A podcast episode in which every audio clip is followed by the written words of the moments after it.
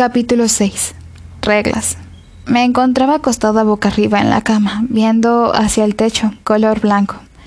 Estoy aburrida, dije para después sentarme de nuevo en la cama. Miré la hora en el televisor. 8.30 pm. En ese momento es cuando mi mente me pide gritos que busque una salida. O peor aún, mi imaginación empieza a querer viajar por el perímetro de Clark, algo que me negaba completamente a hacer. Me paré de la cama con dirección a la puerta. ¿Qué haces, Larisa? Quiero salir. Estoy harta de esto. Sabes que no debes salir de tu habitación, mucho menos sin permiso de tu señor.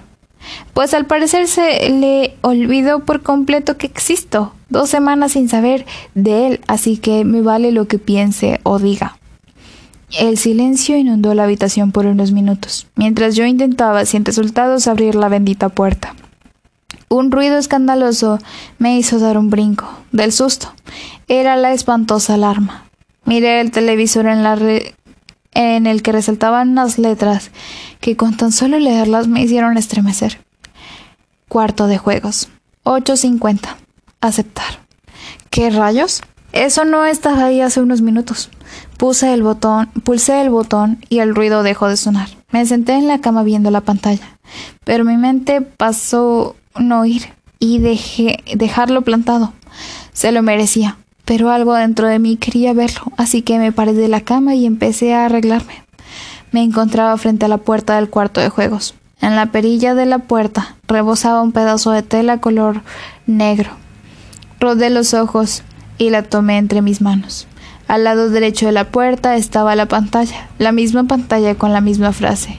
Colócate la venda y entra a la habitación aceptar. Solté un suspiro. Estoy muy nerviosa, las manos me sudaban, y, me sudaban y estoy a punto de entrar en pánico. Por mi mente pasa a regresar y encerrarme en la habitación, pero mis pies no me respondían. Pulsé el botón de la pantalla y el seguro de la puerta se botó. En ese momento mis manos empezaron a temblar. Vamos, Larisa, contrólate.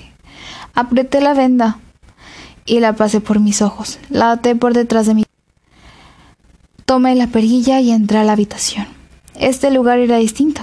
Podía distinguir más luz y un aroma diferente. Colonia de hombre, tal vez. La puerta se cerró haciendo que diera unos pasos hacia enfrente. Mi corazón empezó a latir a mil por hora. Quería hablar, pero tenía un nudo en la garganta. Pero por más que trataba, no se esfumaba. ¿Cómo estás? Me quedé helada al escuchar esa voz tan cerca de mí después de tanto tiempo. Dos semanas. Ok, para mí es mucho. ¿Dónde estoy? Odio cuando se me corta la voz, y más en estos momentos. Qué manía la tuya de contestar preguntas con más preguntas.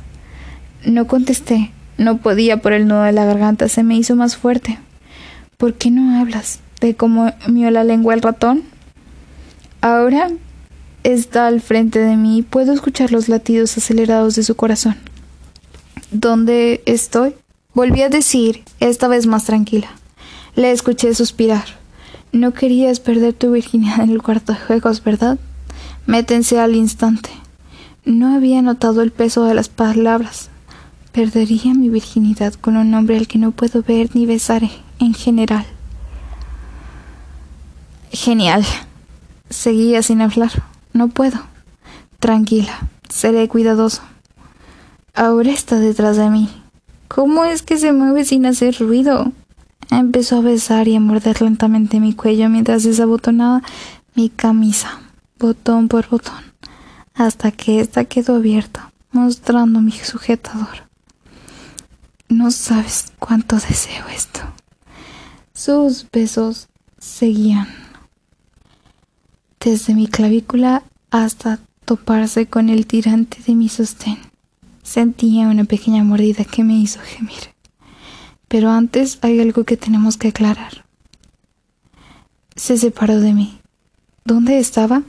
Al parecer ya se le había hecho costumbre dejarme con las ganas. ¿Qué cosa? Reglas. ¿Reglas? ¿En serio? Bueno, soy de esas personas que piensan que una sociedad se funde sobre reglas. sobre regímenes estrictos. Una sociedad. Para que esto funcione tienes que estar dispuesta a ciertas cosas, a aceptar mis reglas. ¿Y cuáles son esas reglas? Bueno, son cinco. Su voz se escuchó más cerca, pero también desesperada. Nunca debes quitarte la venda. Sobre ningún motivo, si la venda, por alguna razón, llegara a caerse, debes mantener los ojos cerrados. Siempre, nunca debes de ver a tu Señor. Nunca. ¿Por qué no quería que lo viera? ¿Está deforme o algo por el estilo? ¿Qué es lo que quiere esconder? Segunda regla. Ahora está detrás de mí. Puedo sentir su respiración en mi nuca. Hay una palabra de seguridad que jamás debes olvidar. ¿Palabra de seguridad? ¿Para qué? Cuando llegues a tus límites, el tono de su voz cambió. Cuando lo que te haga sentir sea dolor y no placer, debes decírmelo. Sus palabras causaron pánico en mí. ¿Dolor? ¿Está hablando en serio? ¿Cuál es la palabra? Escógela. Tu color, números. Yo, pero sentí las manos frías en mi vientre y su aliento rozándome la mejilla. Número 5. ¿Número 5? De mi abdomen a mis hombros. Sentía la suave tela de mi camisa bajar poco a poco por mis brazos hasta que salió completamente. Me dio la vuelta. Ahora estábamos frente a frente. Sentí sus manos en mi espalda. Ya no estaban frías. Ahora eran cálidas. Recorrió mi espalda de arriba abajo un par de veces. Se detuvo en el broche de mi sujetador. Mi respiración se entrecortaba. Él sería el primer hombre en mi vida. Él. Él sería el primero. Siempre que pensé que el primero y el único hombre de mi vida sería mi esposo, la persona con la que compartiría mi vida hasta el final. No, no me malentiendan, el tema de la virginidad me parece lo más cliché y antiguo del mundo, pero perderla de esta forma me, me era raro de asimilar. Tercera regla. Su voz era ronca y sus manos ahora estaban en mis caderas. No hablarás con otras sumisas de tu propio amo, por ningún motivo. Y si es algo urgente, y si es está dando un ataque y la única persona que está ahí es esa chica de cabello teñido y caderas exageradas? Por ningún motivo. No sé por qué, pero estoy segura de que está sonriendo. Y por otro lado, no tiene caderas exageradas. Claro, si no has visto cómo camina, meneándose de un lado a otro, simulé sus movimientos meneándome de un lado a otro. Su agarre se hizo más duro y tiró de mis caderas hacia él. Estás cerca, muy cerca. Por inercia puse mis manos en su pecho. Está demasiado cerca. Lo único que son separadas son los pocos centímetros que mis brazos trazan. Su corazón está acelerado y por todos los cielos no tiene camisa. Su pecho sube y baja como si. Cuarta regla. Soltó mi cadera para después tomar mis manos y ponerlas a mis costados. Soy el único que puede tocarte. Esto quiere decir que ningún otro maestro puede hacerte lo que yo te haré. Menos claro que yo esté de acuerdo. Así que no te gusta prestar tus juguetes. Sonreí sarcástica. Eso éramos todas las chicas de este lugar. Simples juguetes sexuales. Digamos que soy egoísta con lo que es mío. Desabrocho mi falda haciendo que esta cayera al suelo y más con un juguete que apenas voy a estrenar. Quítate los zapatos. Me quité los zapatos y lo hice a un lado con el pie, al igual que la falda. Quinta regla. Seguía frente a mí. Podía sentirlo. Hacer todo lo que yo te diga. Ser obediente. Ser sumisa. ¿Qué pasaría si, si llego a romper una de esas reglas? Pues conocerás el cuarto de castigos.